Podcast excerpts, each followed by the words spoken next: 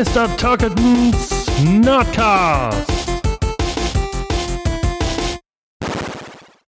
Hallo und willkommen zur dritten Folge von Mr. Turkletons Nerdcast. In der letzten Folge hatten wir die kleinen Taschenmonster im Programm. Heute sind wir wieder klassisch wie in der ersten Folge und reviewen einen Film, den ich im Kino gesehen habe. Und dazu habe ich mir den guten Jan von ähm, dem Cinecast eingeladen. Hi Jan, stell dich doch kurz vor. Ja, hi, Dankeschön äh, für die nette Begrüßung. Ja, ich bin der Jan und äh, bin einer von den zwei äh, Moderatoren vom Cinecast. Wir machen seit jetzt gut vier Jahren einen Filmpodcast, ähm, ja, mit dem Namen Cinecast. Welche Überraschung. Und nächste Folge sind wir schon bei Folge 49, also wir gehen steil auf die 50 zu. Und ähm, ja, da wir dich ja auch schon zum Glück bei uns haben durften, zu gerade den Nerd-Themen, zu Comic-Verfilmung, glaube ich, war es bisher immer. Ähm, ja, habe ich natürlich die Einladung gerne angenommen, heute mal mit dir über einen ganz speziellen Film, der gerade im Kino läuft, zu sprechen. Genau, X-Men Apocalypse, ich hoffe, ich habe es richtig ausgesprochen, ähm, war ja ganz interessant. Ähm, ist ja einer der, der Filme von Marvel, die so ein bisschen immer umstritten sind. Ist jetzt nicht so gerade das, das, das pure Gold der Marvel Original, sondern wird ja von, ich glaube, Fox ähm, gemacht, oder? Bin ich da richtig? Das ist äh, klar. Die X-Men sind ja, ähm, gehören zu, zu Fox. Die Lizenzen liegen komplett bei 20th Century Fox. Du meinst, dass, äh, dass der Stoff umstritten ist, oder? Weil einen Film gab es auch vorher davon noch nicht. Oder was meinst ähm, du jetzt genau? Die X-Men-Reihe an sich. Also Ach so. Day of Future Past war ja letzte, ist immer so ein bisschen schwierig. Ähm, Findest du? Aber ja, also die, die Kritiken sind jetzt nie so, so super toll wie bei Avengers oder wie bei Iron Man-Filmen. Ja, vielleicht bist du zu jung, äh, mein Freund. Also, man darf nicht vergessen, X-Men 1 war der Start schlechthin von ja, Comic-Verfilmung, so wie wir sie heute aber kennen. Die neuen meine ich jetzt. Die neuen, ja, die letzten aber, drei. Ja, aber auch da, First Class war Erste Sahne war von Matthew Vaughn, dem Ehemann von Claudia Schiffer. Das war ein ganz, ganz toller Film, nachdem er dann leider den, den Nachfolger nicht mehr gemacht hat. Dann ist er ja rüber zu Kingsman gegangen. Der Junge hat's richtig drauf, oder hat, nee, Kick-Ass hat er dann gemacht. Ähm, der weiß, wie man Filme geil inszeniert und das hat man bei First Class schon gesehen und ja, dann bei der Fortsetzung Days of the Future Past kam ja dann Brian Singer zurück, der ja auch die ersten beiden X-Men-Filme gemacht hat. Gut, an die X-Men-Filme früher kann ich mich noch erinnern, aber wie gesagt, ich bin ja mehr so der MCU-Mensch. Von dem her ist es wahrscheinlich so eine eigene persönliche Meinung, dass ich bei den X-Men so nie so hundertprozentig warm geworden bin. Mhm. Ähm, und wenn dann mit den ganz alten Filmen damals noch mit Halle Berry als, als Storm und so. Und ich natürlich immer so ein bisschen Probleme habe, auch mit Spider-Man und so, alles, was nicht zum MCU direkt gehört, weil natürlich als Comic-Fan würde ich natürlich gern alle meine X-Mens gerne auch bei den Avengers sehen, weil auch bei den Avengers sind ja einige Mutanten eigentlich dabei. Ähm, wir haben ja zum Beispiel Quicksilver, der ja auch in dem Film vorkommt, ähm, der im MCU gestorben ist. Wobei ich sagen muss, ähm, gleich vorweg, kleiner Minispoiler. Also ich finde den, den ähm, Quicksilver aus den X-Men-Filmen tausendmal besser als diese russische Variante, die wir da in Avengers vorgesetzt bekommen haben. Ich glaube, da wirst du wenig Einspruch ähm, hören von irgendjemandem. Ja, die haben sich halt dann wohl geeinigt, ne? Scarlet Witch überlebt in dem einen oder gibt's dann halt ähm, im Marvel Direkt-Universum, im MCU und äh, Quicksilver halt bei den X-Men. Passt ja auch besser, denn als Sohn von Magneto äh, macht es da ja auch viel mehr Sinn. Genau, übrigens, das war kein Spoiler, das kam schon im letzten Film raus. Ja, genau, und du solltest vielleicht auch mal sagen, weil das weiß ich noch gar nicht, werden wir denn über den Film inhaltlich tiefergehend spoilern ja. oder werden wir nur oberflächlich ja. sprechen? Weil du brauchst ja nicht jetzt jedes, du brauchst nicht jeden zweiten Satz mit Spoilerwarnung machen. Ich, ich wollte einfach nur die Leute noch, noch schützen, die ersten vier Minuten. Ähm, okay. Genau, wir würden dann äh, glaube ich, Einstein, du bist auch ein Fan davon, äh, keine äh, spoilerfreien Talks zu machen, glaube ich, wenn es nicht sein muss. Du, Deswegen wir würde jetzt sagen, ja, wir besprechen Leute, ja einen Film jetzt, also da macht es keinen Sinn, den Film dann nur oberflächlich zu behandeln. Dann sind wir in 10, 15 Minuten durch, meiner Meinung nach. Richtig. Deswegen würde ich jetzt sagen, Spoiler-Alarm. Spoiler-Alarm. Jetzt kommt der. Alles, Jingle, was jetzt ne? dann folgt, ja, habe ich noch nicht. Ich bin noch nicht so, so. professionell. Das, das kommt noch. Ich muss mir noch ein bisschen, ein bisschen Munition aufsparen. Genau, also wir werden jetzt damit anfangen zu spoilern. Ich will kein Gejammer haben. Ich habe einige, einige Jammer-Kommentare zum ersten Podcast gekriegt, obwohl ich es auch angekündigt habe, dass es Spoiler sind. Ganz ehrlich, Leute, warum hört ihr euch einen Podcast an, der um X-Men Apocalypse geht, wer noch nicht im Film war? Also pausiert hier an der Stelle, geht in den Film, er lohnt sich. Kann man gleich vorweg sagen, mir hat er sehr gut gefallen. Um, ähm, Und ja, wir fangen jetzt an mit Spoiler. Gut. Mhm. Ich glaube, jetzt haben alle verscheucht, die ähm, Spoiler ähm, Angst haben. Wenn nicht, haben sie Pech gehabt. Willst du wissen, wie ich ihn, äh, wie ich ihn gefunden habe? Natürlich. Also, ich finde ihn, äh, ich finde Apok äh, Apocalypse gehört eher zu der schwächeren Version von den X-Men-Filmen, die wir bisher gesehen haben. Also eins und zwei damals, sagte ich ja schon, waren auf jeden sind gehören zu meinen Favoriten, vor allem der zweite. Und von den, ich sag mal, neueren Filmen äh, war First Class für mich auch der beste. Und der letzte war auch schon oder war auch noch sehr gut und Apocal äh, Apocalypse finde ich, äh, kommt dagegen nicht an. Und äh, wir sind ja im Spoiler-Bereich. Ich finde halt umso passender die Szene, wo die 1983 da aus dem Kino kommen und auch noch sagen, der dritte Teil ist immer der schwächste. Und wenn man jetzt nur die neuen sieht, ist Apocalypse auch deutlich der schwächste. Genauso wie damals bei der Urtrilogie, worauf ja eigentlich Brian Singer hina äh, hinaus wollte. Denn schließlich war der dritte X-Men-Teil nicht von ihm, sondern von Brad Redner der sonst halt so Filme wie Rush Hour gemacht hat, der ja auch bei den meisten Fans nicht gut ankam. Denn die Sachen, die dort passiert sind, hat Brian Singer ja im letzten Teil schon durch die Zeitreisengeschichten wieder revidiert. Ja, das ist halt so mein größter Kritikpunkt an der neuen, an der neuen Trilogie oder Quadrologie oder was immer es wird. Das, das ich wird bin kein Zeitreise-Fan. Außer ja, da, ist der, vielleicht. da ist der große Unterschied zwischen uns. Ich liebe Zeitreisefilme. Oder Zeitreisen. Es, es versteht danach niemand. Also ich habe das größte Problem gerade, wir schweifen wieder in Nerd-Style ab. Ähm, derzeit ist ja DC's ähm, ähm, Legends of Tomorrow. Mhm. Ich hasse diese, ich liebe diese Serie und hasse sie gleichzeitig, weil ich finde, es gibt nur Zeitreisefilme, die gut sind, die sich an ihre eigenen Regeln halten. Das denke ich mir auch gerade bei The Flash, wo man auch immer denkt so, ja, Zeitreisen sind cool, ein cooles Element, aber man muss halt richtig einsetzen. Ich glaube, bei X-Men machen sie es auch, dass sie sozusagen an ihre eigenen Regeln halten. Aber ich glaube, das ist immer das größte Problem bei Zeitreisefilmen, dass du den Zuschauer einfach verwirrst irgendwann. Mhm. Ja, sehe ich halt anders. Ich mal umso umso verwirrender, umso verstrackter. Am besten müsste ich immer noch mit einem Zeichenblock daneben sitzen und, und mir noch eine Zeitlinie aufzeichnen und äh, mir merken, wo geht's hin, wo komme wo komme ich her ähm, so, ich weiß nicht, kennst du den Film Predestination? Nee. Oder Triangle? Nein.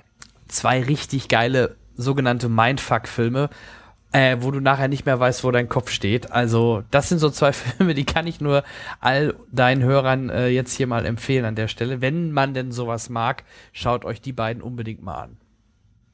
Ich war schon von The Sixth Sense verwirrt und war am Schluss da, wie? Der war tot? Okay. Was? Also, ich bin etwas, ich bin der typische dumme äh, europäische, glaube ich, Zuschauer. Obwohl, das sagt man auch eher zu den Amerikanern.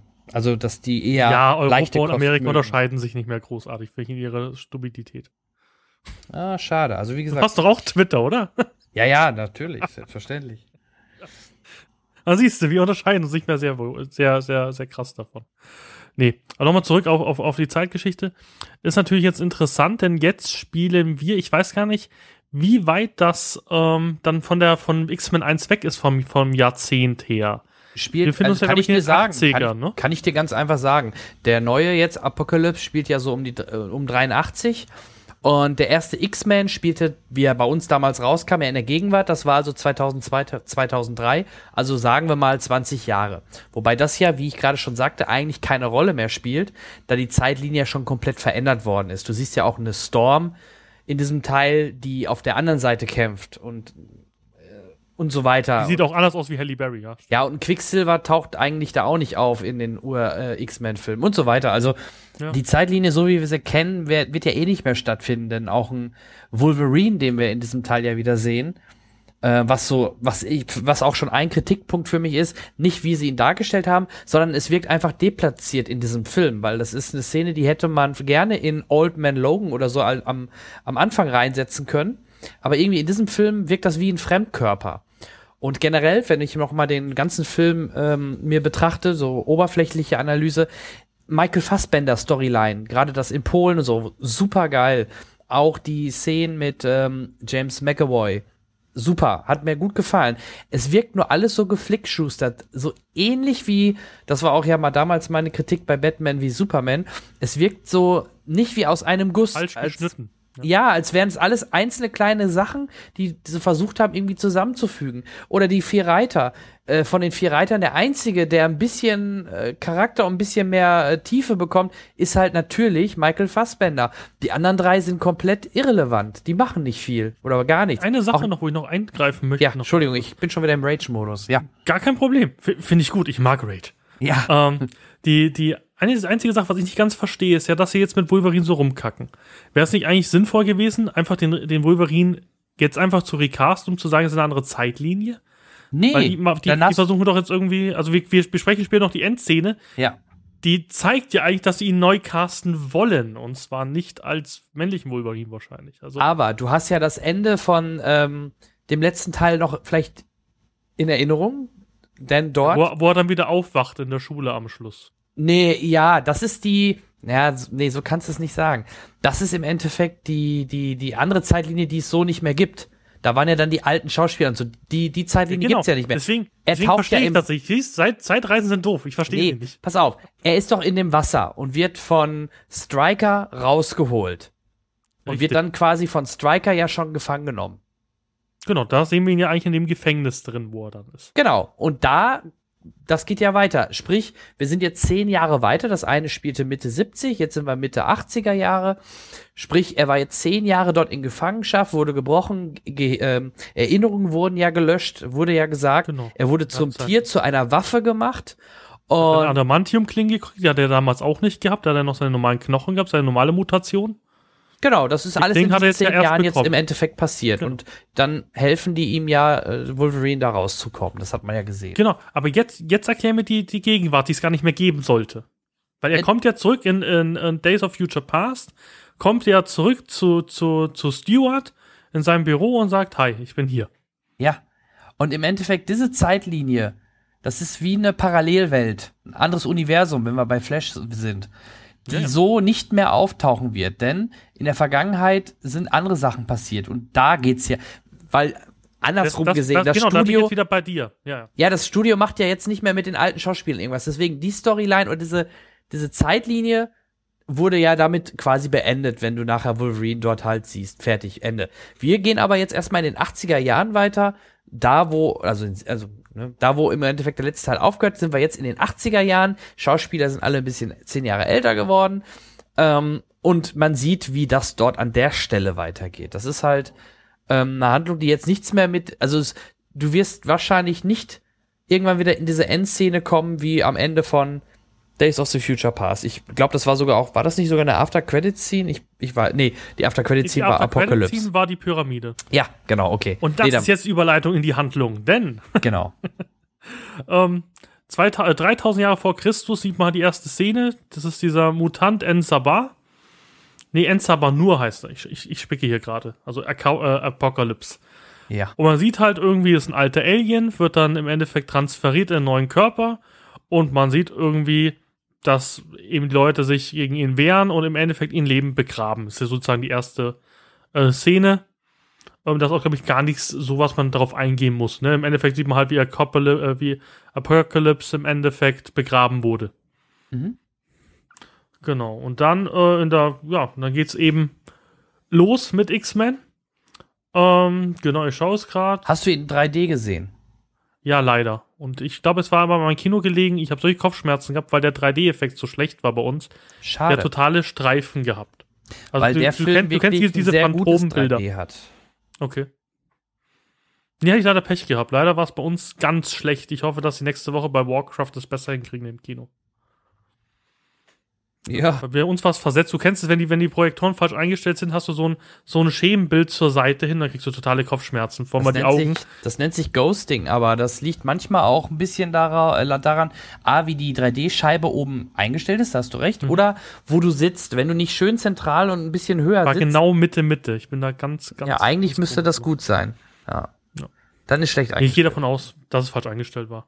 Ja. Genau. Und Gegenwart ist im Endeffekt, äh, man sieht einen Mutantenschaukampf. Ich weiß gar nicht mehr, wo das war. Doch in Deutschland war es, ne? War, war Das war in, Ost, in, Ost, äh, in Ostdeutschland. In Ostberlin sogar, meine ich. Nachtclub in, in Ostberlin. Genau. Und da sieht man halt äh, die Angel, also diesen, diesen, diesen Engelmutanten gegen einen Nightcrawler, die hat super gut gecastet, deswegen mir hat er super gut gefallen, der Nightcrawler in dem Film. Der wurde, glaube ich, auch recastet, ne? Ja, klar, ja. Das ist ein deutlich jüngerer Schauspieler. Und auch da, der Angel bleibt meiner Meinung nach im ganzen Film komplett blass. Man bekommt nichts von ihm irgendwie näher gebracht. Überhaupt nichts. Nö, ist einfach ein Straßenkämpfer so ein bisschen. Also, Ja, schade. Aber ist, Genau. ist ja einer der apokalyptischen Reiter dann. Und da hätte ich ein bisschen mehr erwartet. Auch eine Olivia Mann wird ja komplett verheizt. Die, die, die hätten sie auch weglassen können. Es war sogar, glaube ich, im Vorranereien schon, gab schon Gerüchte, oder es wurde schon gesagt, dass sie eventuell ganz rausge, äh, rausgekürzt wird, aber das ist ja dann doch nicht passiert. wer, wer, Mann, wer Mammon war, war, war, war, war das ähm, Cycloak oder was? Nee, Olivia Mann war hier diese äh, mit dem Schwert, ja, die, die Frau von den vier Reitern, nicht Storm, sondern die, Ja, das ist doch Psylocke. ja, du kennst den Namen besser. Du Okay, der- ja, also die mit, die mit den lilanen Schwert. Also Ja, die genau. Energiesabeln. Olivia Mann. Der- der Protoss. Ja, auch, auch, auch, der, auch der Mutant ist eigentlich geil, aber das ist halt immer so ein bisschen das Problem, dass sie es halt eigentlich manchmal ein bisschen verheizen, ähm, je nachdem eigentlich so von der Storyline. Das ist aber auch bei Avengers ganz oft das Problem, dass du Comic-Charaktere leider manchmal degradierst in den Film, aber ist halt leider so. Hier waren es einfach Genau, zu halt- viele. Hier waren es einfach viel zu viele. Man hätte sich Ja, auf wenige konzentrieren sollen. Ja, ist aber schwierig langsam. Nee, ja, gu Man, nee. man konnte, konnte sich auf Xavier Fir- und, und warte mal, guck dir, guck dir doch First Class an. Da haben sie sich auf Magneto und auf ähm, Professor X äh, konzentriert. Ja, aber es konnte Und es hat doch funktioniert. Weil, weil, weil, weil es gab ja keine, keine Xavier-Schule zu dem Zeitpunkt. Du hast das Problem gehabt, sobald du im Endeffekt viele Mutanten einführst, das ist halt jetzt leider, wo Ja, die die die- Schule im Endeffekt gegründet haben. Ja, komm, bei First Class gab es auch genug Mutanten drumrum. Trotzdem hatte man zwei Hauptcharaktere, auf die man sich fokussiert hat. Und auch bei. Days of the Future Past, Past hattest du eigentlich viele Mutanten, aber man hat sich trotzdem vor allem dort auf Wolverine konzentriert. Das stimmt natürlich. Da das gebe ich dir recht. Gebe ich dir recht. Und hier Die wirkt es so alles irgendwie. Also zum Beispiel ähm, Quicksilver war super. Auch die, die Quicksilver-Szene war genial. Die war echt toll gemacht. Mit der Musik super. Aber ähm, hier, wie heißt er denn? Der mit den Laseraugen. Ah, die Namen. Äh, Cyclops. Cyclops zum Beispiel. War auch cool. Auch die, diese Vorgeschichte in der Schule. Das fing richtig Lass uns cool doch an. mal die Handlung nacheinander angehen. ja, Entschuldigung. Mach. So, genau, die Szene endet damit, dass man eben sieht, dass Raven jetzt im Endeffekt eine Freiheitskämpferin ist. Das ist auch noch wichtig für den Film, die sozusagen ähm, so das, das Bild für die Mutanten sozusagen als Befreierin und die befreit eben die zwei Mutanten. Man sieht einfach auch in der Szene, dass Mutanten immer noch nicht in der Gesellschaft angekommen sind. Weil man immer wieder sieht, dass diese Szene kommt mit Magneto, wo er den Präsidenten töten wollte, war es, glaube ich, im ähm, Day of Future Pass. Die Leute haben immer noch wahnsinnige Angst vor Mutanten. Also es ist nicht so, dass die Mutanten irgendwie gern gesehene äh, Mitmenschen sind. Das kommt da gar nicht ganz gut raus in der Szene. Ja, ja, das, aber, aber ich, ähm, ja, ich, aber es ist noch nicht so eine extreme Anti-Haltung, ne, wie eine, wie eine Mutantenverfolgung oder sowas. So schlimm ist es noch nicht. Genau, aber wie gesagt, es, es hat ja auch nicht glücklich. Also, die sind jetzt nicht alle Nö. super glücklich und Retter, sondern die haben schon ihren Respekt. Ähm, in der nächsten Szene, ähm, ja, sieht man halt ein bisschen, wird Storm eingeführt. Ähm, die Maura McTaggart, die ist, glaube ich, aus dem ersten Film, glaube ich, oder aus, doch Aus aus, dem ersten, nee, aus dem zweiten Film.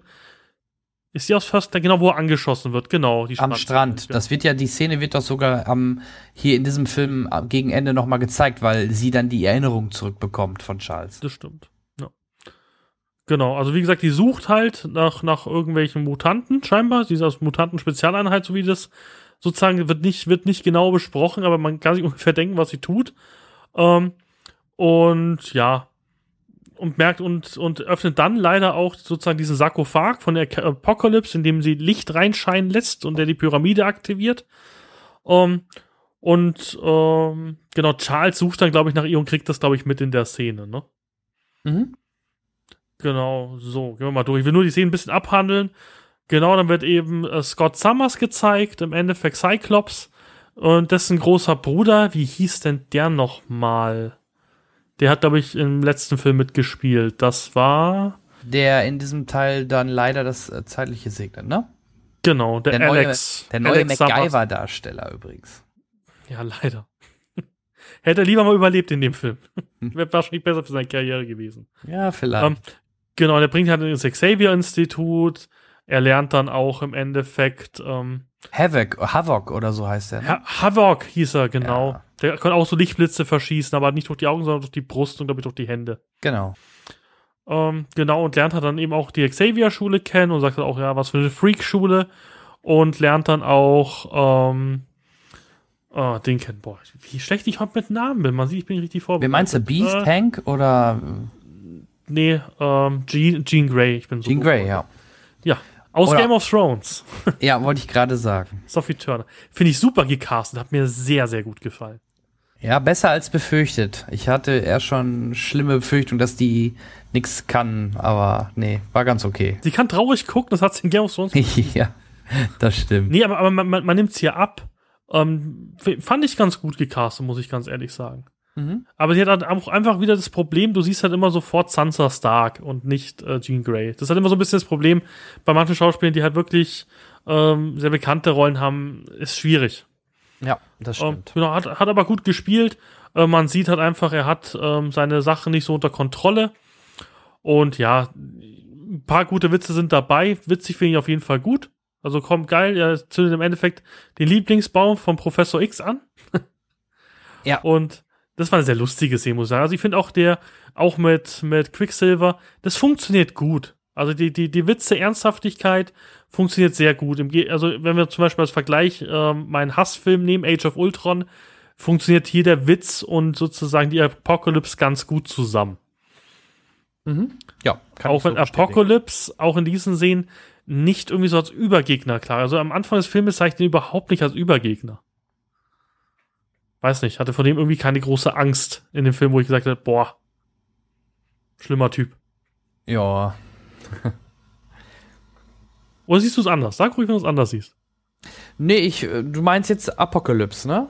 Genau. Ja. Nee, ich finde den einfach nur generell sehr passiv. Der hat nicht, der hat generell eigentlich nichts gemacht. Der hat immer glaub, nur, der er- stand so, hat die anderen draufgejagt und selber hat er aber nicht viel gemacht.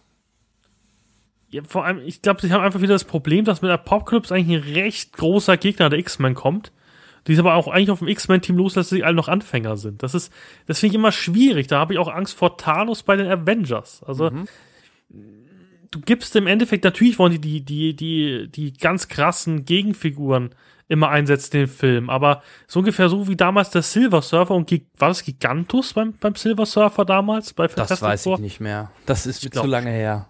Den habe ich auch verdrängt. Die, die haben halt den mächtigsten Gegner der, der, der Fantastic vorgenommen und killen ihn halt. Aber das ist, das finde ich immer schwierig. Deswegen habe ich auch vor Thanos Angst. Also ich fände es eigentlich immer ganz gut, wenn die einfach normale Superschurken nehmen, nicht immer sozusagen die Endgegner.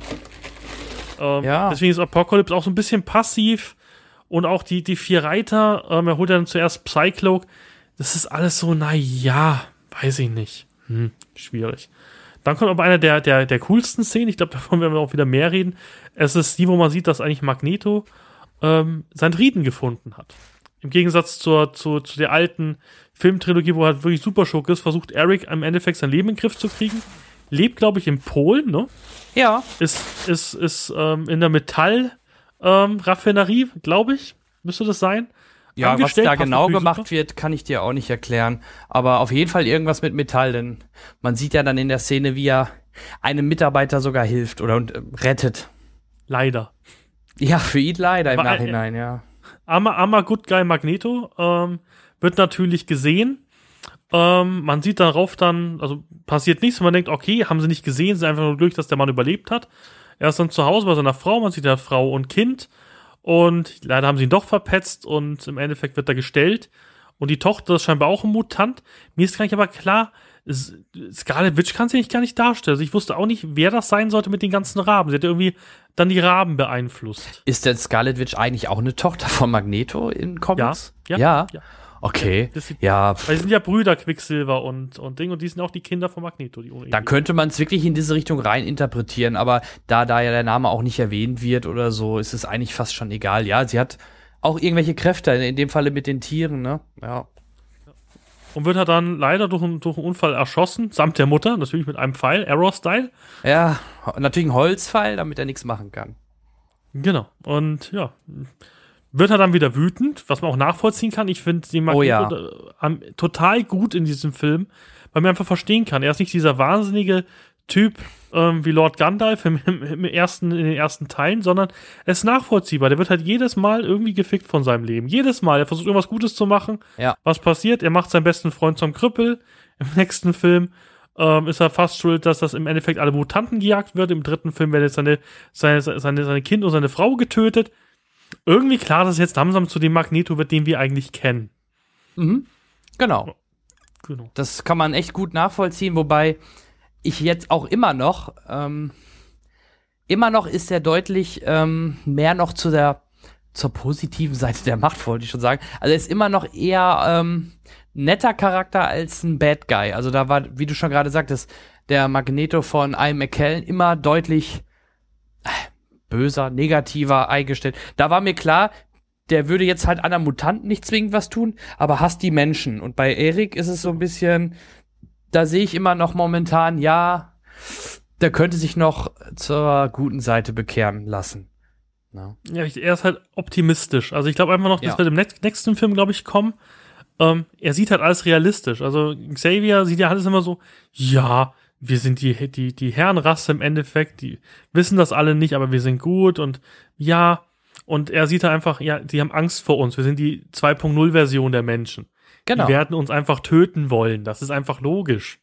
Und Xavier und, sieht's halt nicht.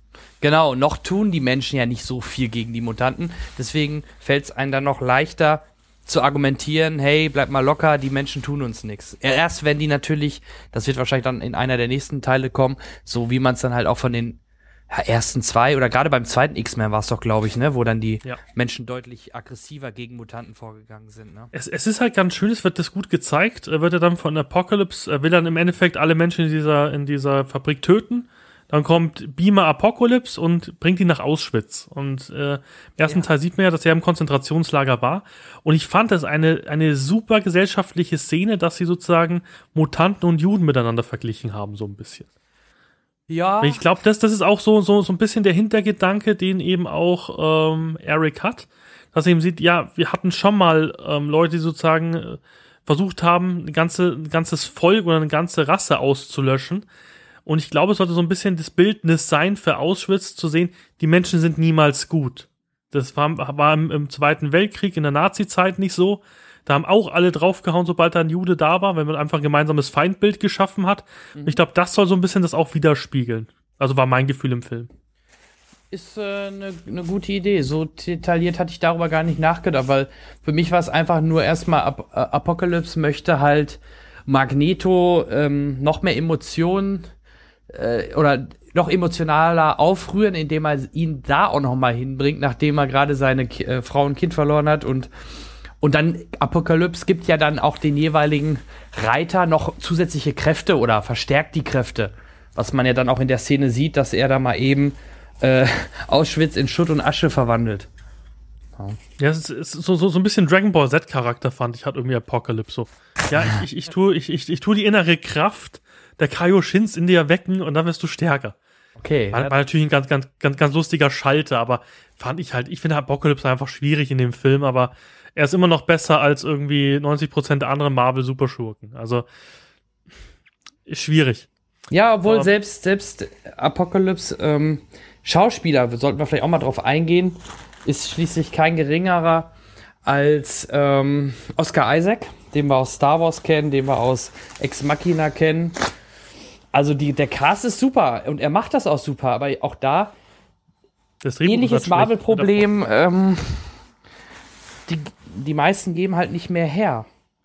Er ist, aber er zeigt halt wenigstens Macht, das gefällt mir dann ganz gut. Also, ja. da kommen wir jetzt auf die nächste Szene auch. Also, wie gesagt, er legt Auschwitz in Schutt und Asche und ähm, Charles versucht dann mit Cerebro im Endeffekt ihn zu finden in Eric, weil er ja einfach ihn sucht. Und dabei übernimmt halt leider ähm, Apocalypse einfach sozusagen die Superkraft von, von ähm, Xavier und tut sozusagen Cerebro im Endeffekt für was anderes dann benutzen und beamt ihn dann auch weg. Es wird dann wieder gekämpft und geschlagen und im Endeffekt wird er zu Apocalypse gebracht. Und dann soll er sozusagen so einen Weltenempfänger spielen, dass er sich in alle Köpfe reinhacken kann sozusagen und jeden eben sagen kann, ja, hier Apocalypse kommt, ähm, kniet alle nieder und er baut ja dann das sozusagen um und sagt sozusagen, dass er alle, dass das ihnen alle helfen sollen und sagt dann halt auch Jean Grey über eine Geheimnachricht, ja, ich bin hier, holt uns, holt mich mal bitte hier weg. Ja. Also er nutzt ja, also ich habe das so verstanden, er nutzt den Cerebro, ne, für seine Zwecke. Oder, oder nutzt er auch Charles direkt mit? Wahrscheinlich, ne? Also er nutzt Charles direkt mit, weil Charles mit, mit, mit Cerebro verbunden ist. Ja. Und dann explodiert ja alles und dann kommt die beste Szene des Filmes und das ist halt leider die Quicksilver-Szene. Ist, ist leider immer so. Wieso leider? das klingt so negativ. Es, es ist halt, es- ich finde ich finde es halt schwierig. Es ist, äh, ich habe gestern auch in den Twitter ähm, oder vorgestern, man soll doch eigentlich Quicksilver-Film bringen. Und ich, ich finde, Ja. man muss mit diesem Quicksilver sparsam vorgehen, weil ich glaube, wenn noch zwei, drei mehr Szenen drin gewesen wäre, hätte uns genervt. Die ein, zwei Szenen, das halt so schnell ist, ist halt super, aber es ist ja wieder so eine super Kraft, die wieder so ultimativ dargestellt wird. Das ist ähnlich wie bei The Flash, wo auch immer diese, diese, diese wahnsinnig schnelle Geschwindigkeit super geil ist. Ähm, bis, bis, bis man gegen einen normalen Schurken kämpfen muss, dann kann auf einmal Barry nicht mehr schnell genug weg. Ja, das geht die ganze genau. auf die Fresse, obwohl er so schnell sein könnte wie, wie nichts. Und das ist halt bei Quicksilver nah an der Grenze, funktioniert aber besser als bei Flash, weil die einzige Szene, wo er wirklich festgefroren wird, macht auch Sinn.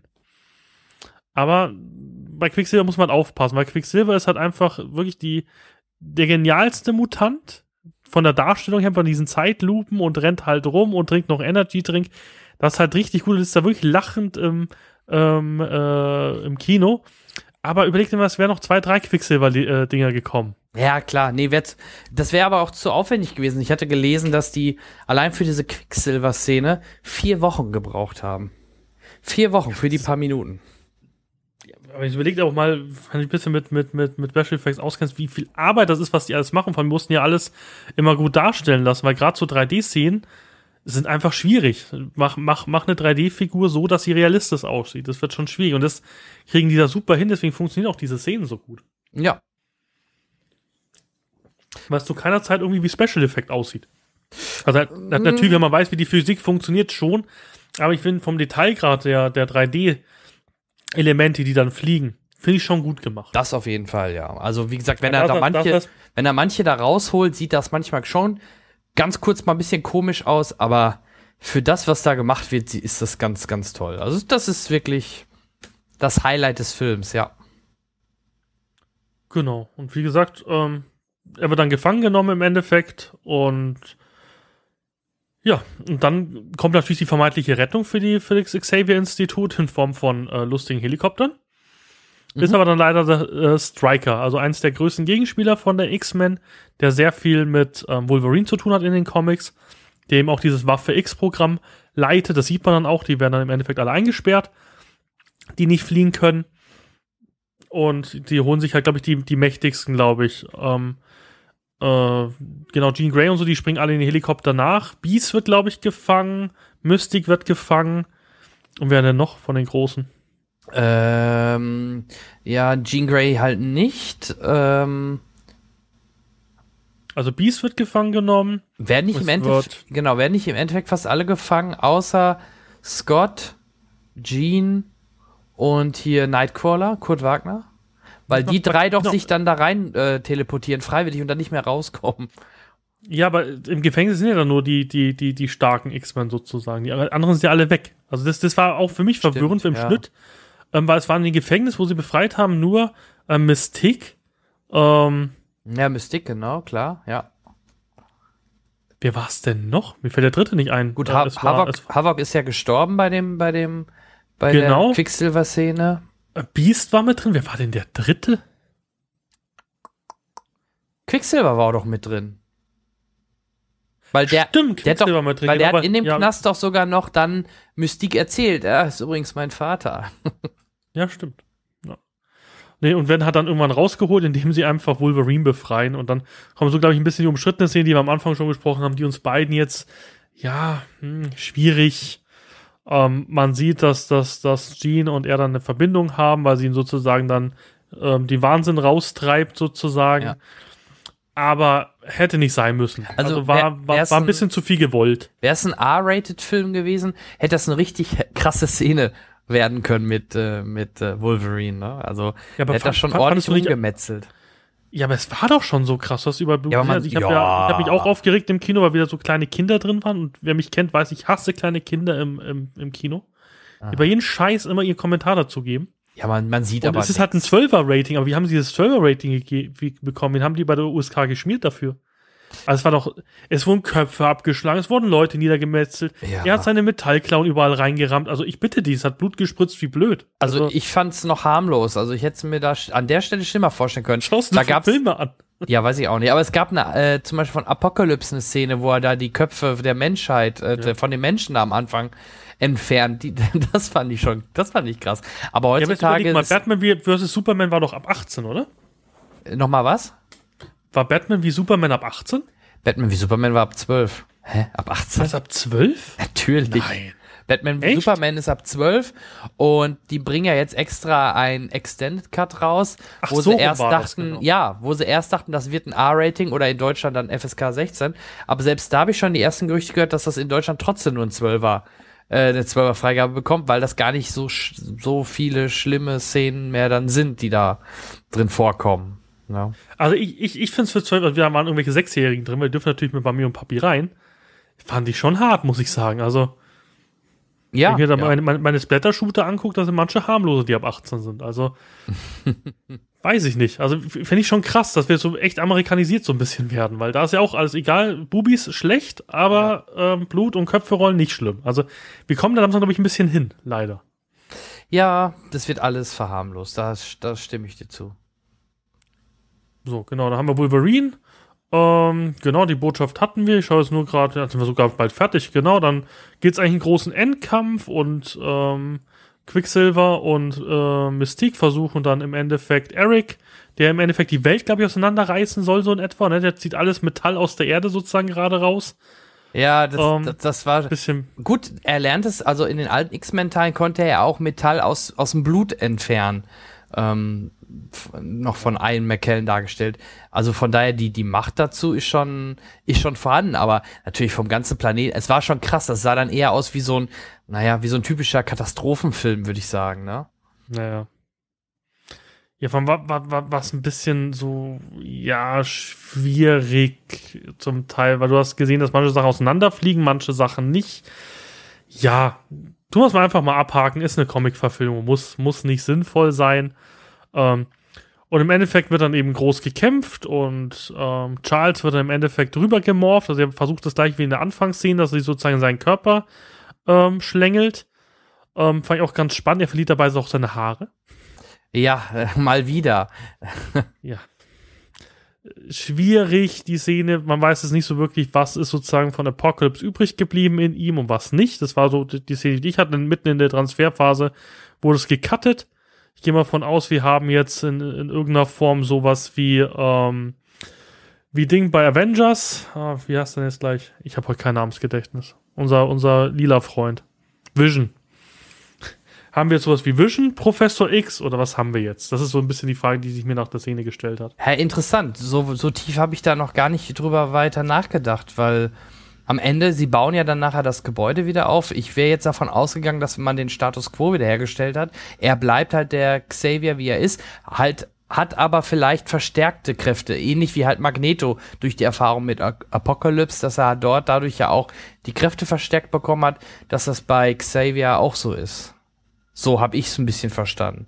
Aber die Idee von Ja, dir. gespannt, ob sie da sich doch einen Hint, was im Hinterkopf behalten. Ja, es kann auch sein, aber so weit hätte habe hab ich jetzt an der Stelle noch gar nicht gedacht, dass der dadurch irgendwie komplett verändert oder so visionmäßig ist. Das weiß ich nicht. Gibt's sowas in den Comics? Hat der mal solche noch mehr Überfähigkeiten?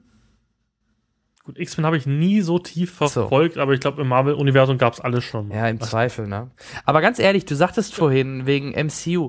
Ich finde eigentlich sogar gar nicht so verkehrt, dass diese beiden Universen getrennt sind, weil wenn du die komplett, das komplette X-Men-Universum mit MCU auch noch kreuzen würdest, was in den Comics vielleicht machbar ist, aber für einen Otto-Normal- Otto-Normal-Kinogänger sowieso viel zu viel wäre, ähm, ich finde das auch so vom thematischen her ganz gut, dass diese Sachen getrennt sind. Ich finde, das muss nicht zwingend zusammen äh, ablaufen, meiner Meinung nach. Na klar, ich hätte halt gern zum Beispiel, ähm, Wolverine hat einfach im Avengers. Ja, einfach okay. Com Comic-Nerd-Sache, aber natürlich, also man merkt ja auch schon beim MCU, es wird langsam schlechter. Also ich glaube zum Beispiel, dass das MCU resettet wird nach 2020. Ja. Ich glaube nicht mehr, dass sie so weitermachen können. Nee, also die Schauspieler. man, man, man sieht es schon mit auch aus. Inhumans. Ja, selbst, selbst das wäre egal, aber allein ist die, der Inhumans Arc bei Marvel's Agents of S.H.I.E.L.D. ist so schlecht, wenn ich mir, die haben Gott Dank den Inhumans-Film gecancelt, aber man merkt schon, die coolen Storylines sind halt erzählt. Also man hat Ultra, man hat Civil War, jetzt, jetzt wird nochmal ähm, Endeffekt Thanos kommen.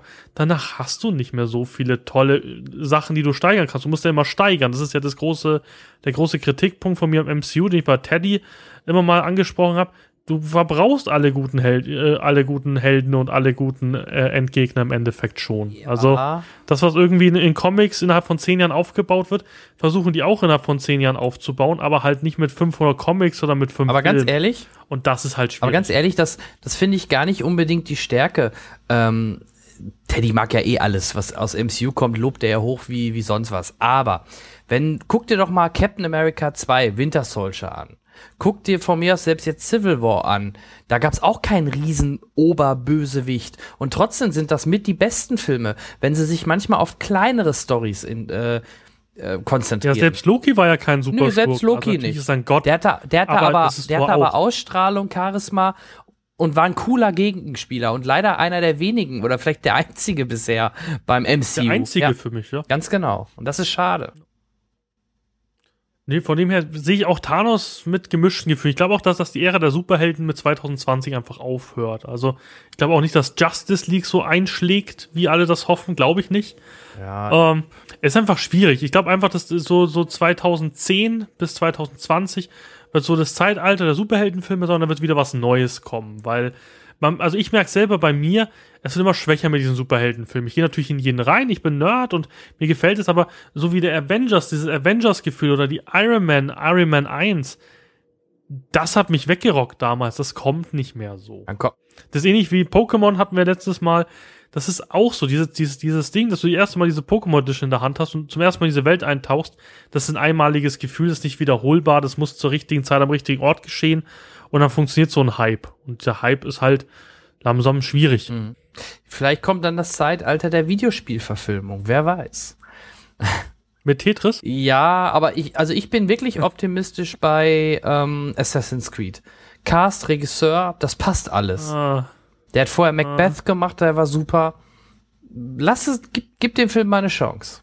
Ich kenne keinen Film so richtig von, von oder beziehungsweise mit Michael Fassbender, der richtig scheiße war. Kenne ich keinen.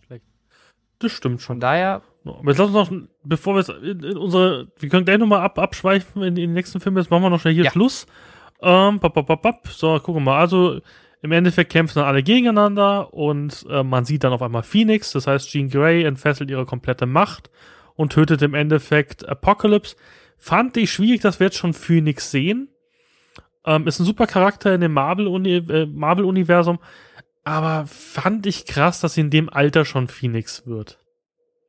Also Phoenix ist sozusagen die, die Endstufe von Jean Grey. Das sieht man auch in dem, in dem dritten Film ist es, glaube ich, in dem dritten alten Film, wo sie im Endeffekt Xavier in, in Atome zerlegt und sowas. Sie ist halt einfach der mächtigste Mutant. Ja, ja, okay. Schwierig. Ja, kann ich nicht zu sagen, weil da fehlt mir das Hintergrundwissen. Gar kein Thema. Also, wie gesagt, ist einer der Mächte. Gibt auch einen ganz, ganz geilen Story-Arc bei X-Men, der um Phoenix geht. Mhm. Ähm, ist halt sozusagen die ultimative Endstufe. Finde ich schwierig jetzt, das schon zu zeigen. Aber auf jeden Fall killt sie alles. Alles ist super. Man sieht, Xavier-Institut geht super. Ähm, Psylocke, also die mit dem Lichtschwert, diese Protoss-Einheit verschwindet wieder. Und ja, man sieht am Schluss halt, ähm, dass Eric und Xavier sich trennen. Xavier ist einfach total, ja, Frieden und so. Und Eric eher so, ja, vertrauen wir den Menschen mal nicht, achten wir auf uns selber. Mhm. Und dann sieht man halt unten, dass sie die X-Men gegründet haben. Das heißt, es ist eine mobile Eingreiftruppe. Und ja, er hat jetzt eine Klasse. Und sie kämpfen dagegen Sentinels, ne, wenn ich das richtig gesehen habe. Die man auch genau. schon kennt. Genau, aus den Comics. Ähm, und dann kommst du zu dieser ominösen Endszene. Ähm, man sieht im Endeffekt, dass ähm, in dem Gebäude, also in diesem Gefängnis, wo die X-Men waren, wo auch Wolverine war, dass dann einer kommt mit einem Aktenkoffer und ja, und so durchläuft und ab, aufgewischt wird, das ganze Blut und so, ist ihm also wie egal. Und er sich dann sozusagen das Waff-X-Programm nimmt, das sind ja diese, diese äh, Konservendöschen, die da rumliegen und ähm, jeder hat im Film ganz komisch geguckt, weil auf dem Koffer auch noch äh, Essex stand. Und alle so, oh, ich habe im Kino eben auch rumgefragt, so, äh, ja, was ist denn das? Das kannte keiner, das ist wirklich eine richtig krasse, ähm, richtig krasser Spoiler für, ähm, für Comic-Nerds, alle anderen werden es nicht verstehen. Also Waffe X ist im Endeffekt äh, das Experiment, wo Wolverine und auch Sabertooth herkommen. Ähm, ist im Endeffekt dieses, dieses, dieses X-Waffenprogramm, das heißt, man verstärkt Mutanten, zum Beispiel durch Adamantium-Klingen. Mhm. Ähm, und er nimmt diese Probe mit und da sind auch noch andere Farben drin.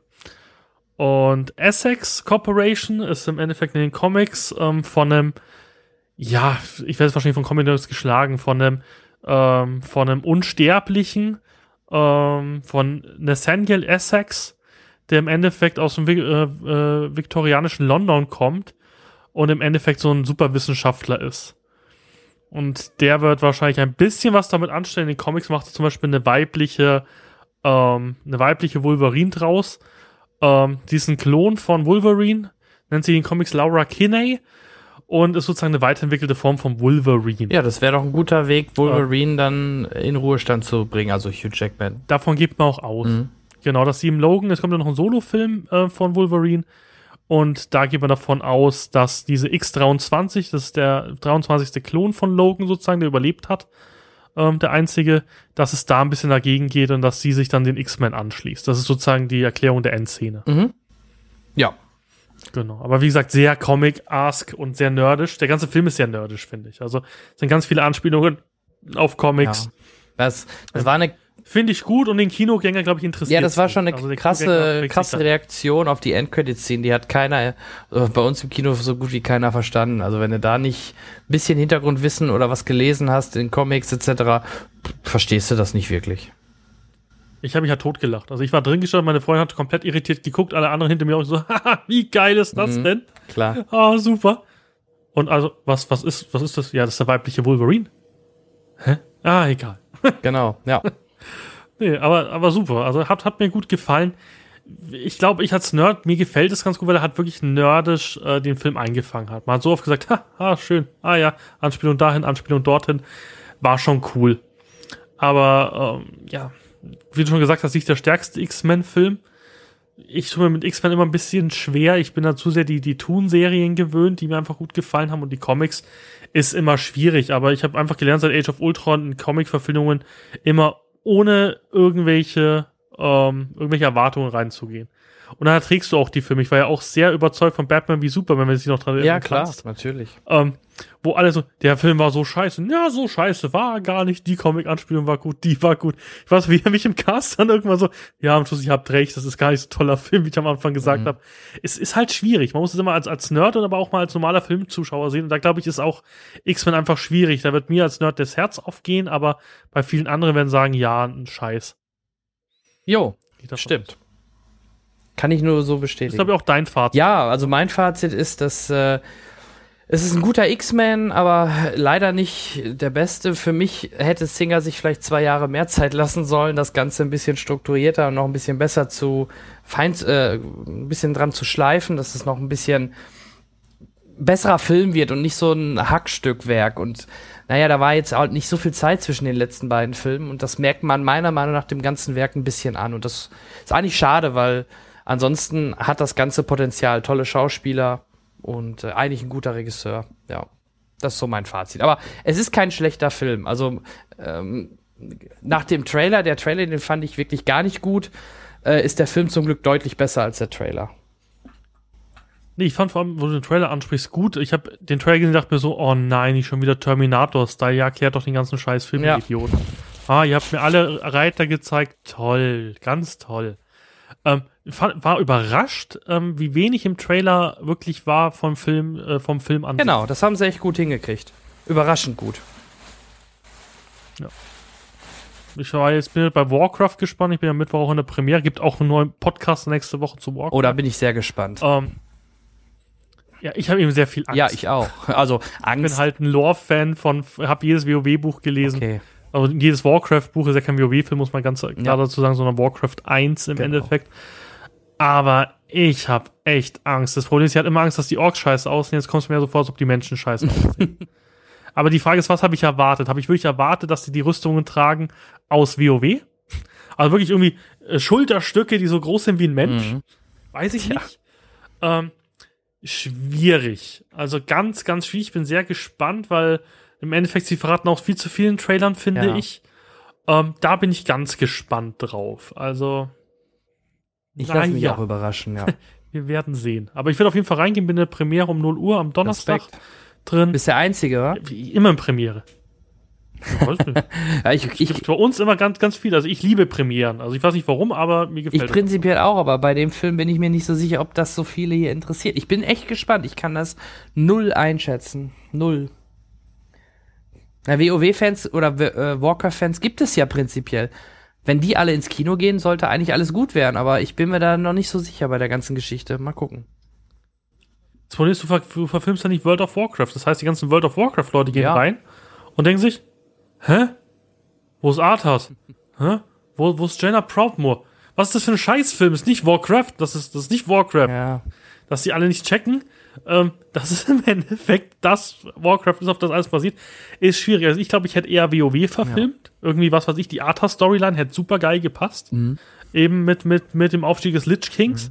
Da hättest du alle abgeholt und hättest dann einfach sagen können, wenn das funktioniert, machst du ein Prequel und verfilmst Warcraft 2 und Warcraft 3. Aber Warcraft 2 kannst du ja auch gut verfilmen. Gibt ja genug, die sozusagen dann vorkommen, die du im WoW schon eingeführt hättest.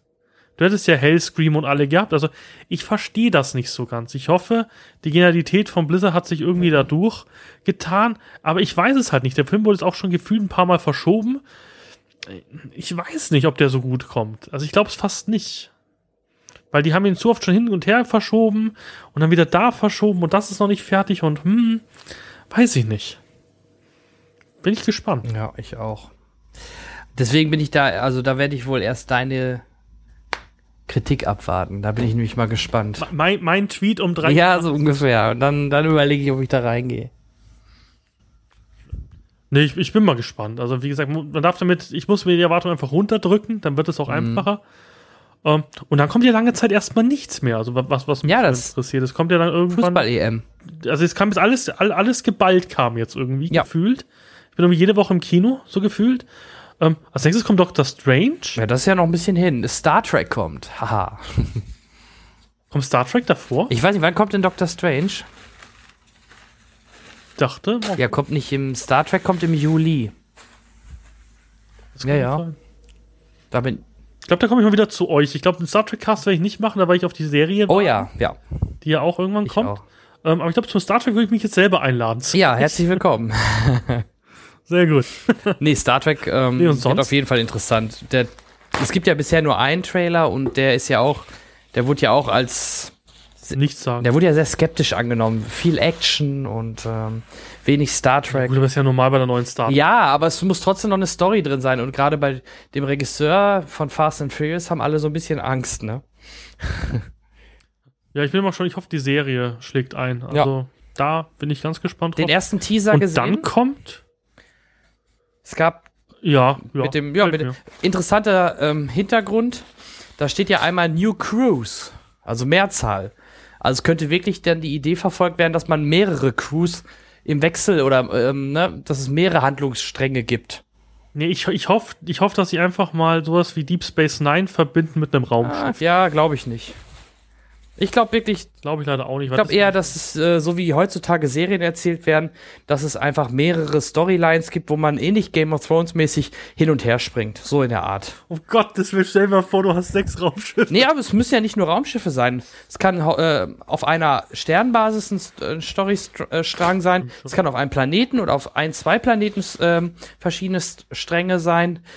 Auf der Akademie. Könnte auch, genau. Das war ja auch immer eigentlich ein Gerücht früher. Oh, es kommt eine Starfleet-Serie oder sowas, aber kam ja auch nie. Ja, also die haben da dann gerade, wenn sie sich so die Freiheiten lassen mit den Stories, dann haben sie viele Möglichkeiten, mehreres damit abzudecken. Ne? Ich hoffe, da- dass es im Zeitalter von TNG machen, weil eigentlich alle Schauspieler aus TNG, also auch DS9 und so, die gibt es Also- ja alle noch. Man könnte ja wirklich einfach Ja. mal ähm, Picard einfach mal für zwei Folgen berichten. Also du weißt noch nie, du wusstest noch nicht, äh, wann, wann es spielt, weil das könnte ich dir jetzt verraten. Ich sag es mir Es ruhig. spielt nach Star Trek 6. wenn ich das richtig mitbekommen Star habe. Trek 6. Star Trek 6, das unentdeckte Land. Das- Also es spielt vor TNG, in der Zeit nach Kirk, sag ich mal, und vor TNG. Oh nein. Ja, gut, dann ist die Serie schlecht.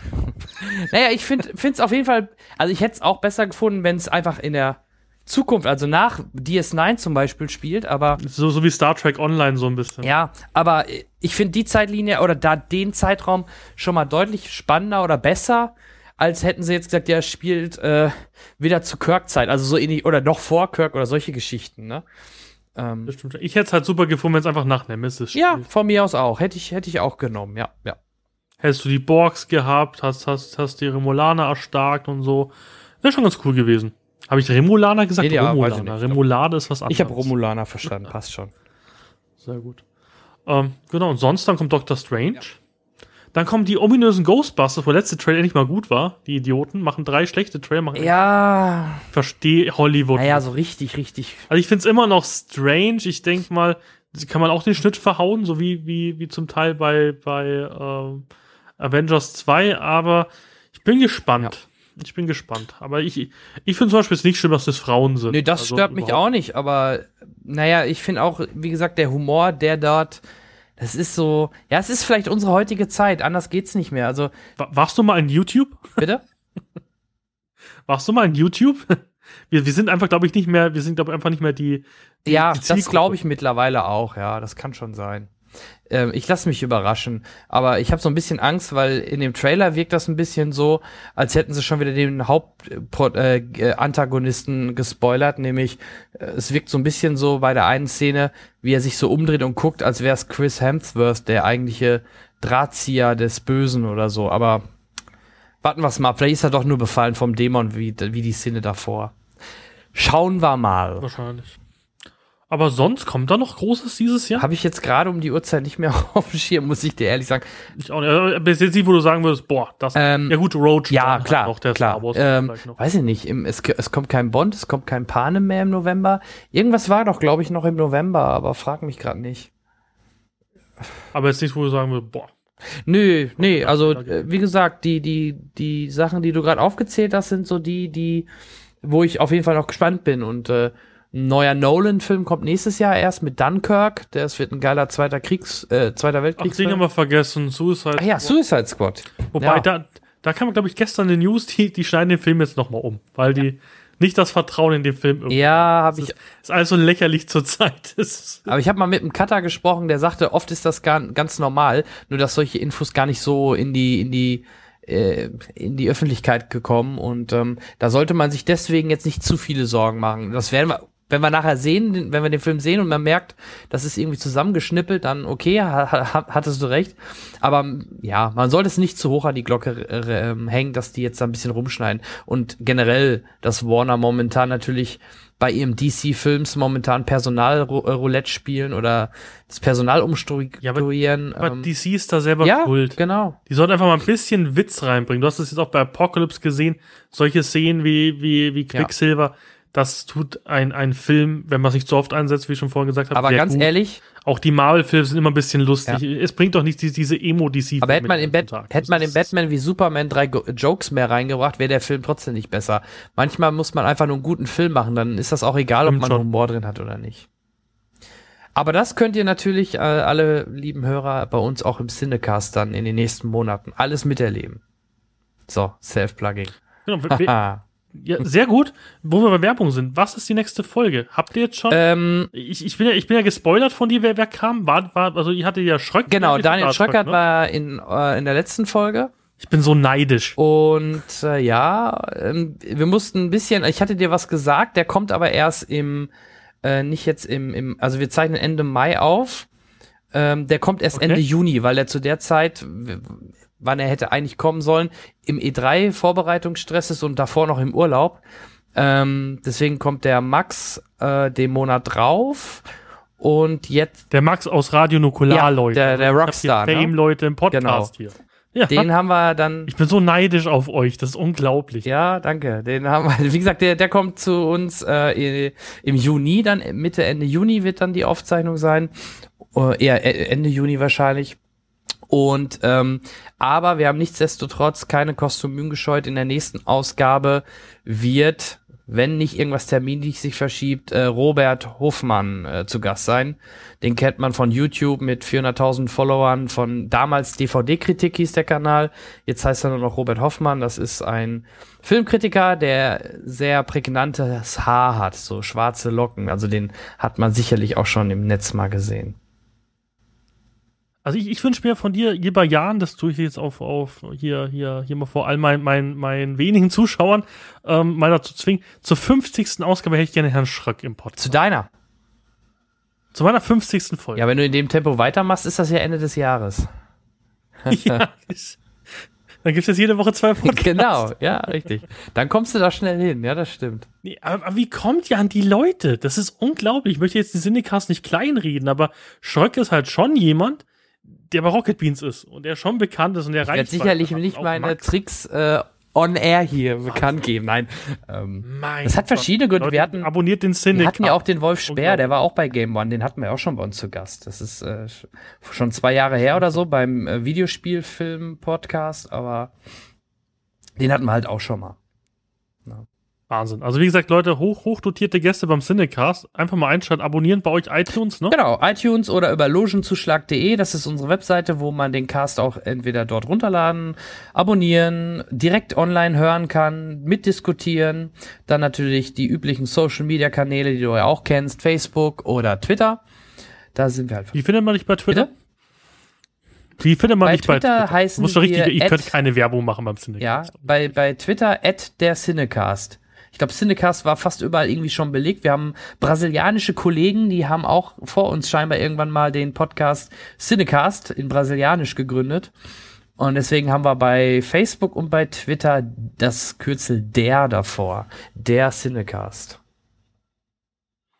Und dein privater Handle? Da ist, ich, ich, kann, ich folge dir ja und da sind ja durchaus lustige Themen dabei, die du twitterst. Sollst du auch noch sagen? Äh, nee, ich habe ich hab keinen privaten Sinne, äh, keinen privaten äh, Twitter-Kanal. Den, den du meinst, Henrik, der hat noch einen privaten Twitter-Kanal. Ich verwechsel ja, euch scheinbar. Für mich ist Cinecast äh, sozusagen so ein, so ein, so ein, so ein, nicht Golem, wie heißt das dann? So ein Oger mit zwei ja. Köpfen. Ja, also ich habe auch mal mit dir einen halbe, halben Tag gesch geschrieben, bis in die Podcast kommen, bis du gesagt hast, hey Tim, hier ist Jan. Hendrik musst du so anschreiben. Also ich habe auch immer Probleme irgendwie. Ja, das ist, ist, ist auch eine WhatsApp. Nee, Hendrik ist, ähm, hat einen eigenen Twitter-Kanal noch. Ich, ich mache eigentlich das meiste Richtung Social Media, PR, Gäste einladen, das ist alles so meine Geschichte und die Technikgeschichten und so, die macht meistens dann Hendrik. Der sich ja jedes Mal rausrede, wenn ich ihn zum Podcast einlade. Lieber Hendrik, nächstes Mal bist du dran. Ja, er sagte mir schon, ähm, er wäre dann jetzt, er schafft es dieses Mal ja nicht und er sagte schon, er versucht es dann äh, beim nächsten Thema mit dir dann passend zu machen. Kannst du irgendein Thema aus, was ihm überhaupt nicht liegt? Windows. Wir machen Windows. Das ist super, da wird er sich sehr freuen. ja. Mr. Mac. Ja, ja. Mac-Fan. Genau. Nee, super, dann, dann danke ich dir, Jan. War ein cooler Podcast. Wir haben mal eine, eine kleine Folge gemacht, finde ich super. Sonst habe ich immer so, so zwei, zwei Stunden Folgen oder länger. Ich finde es auch mal ganz schön, kurze Folge zu haben, weil es gibt ganz oft Leute, die sich dies kritisieren, wenn du in zweieinhalb Stunden Ja, du, machst. wir hätten das sicherlich auch noch länger alles besprechen können, aber wir wollten es ja von vornherein ähm, ein bisschen kürzer halten. Man könnte jetzt, man hätte jede Szene aufdröseln können und Pro und Contra und alles. Aber ich denke, ähm, wir haben unsere Meinung kundgetan und jetzt darf der Zuhörer entscheiden, was er mit dieser Info macht.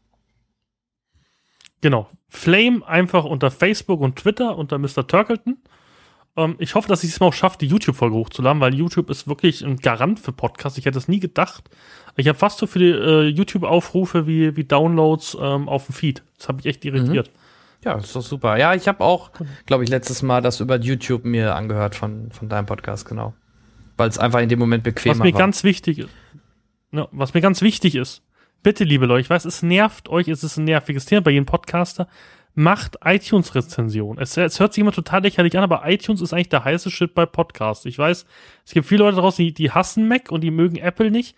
Bitte tut mir trotzdem gefallen, jeder, der einen iTunes-Account hat, einfach mal kurz fünf Sterne und einen Zweizeiler dalassen.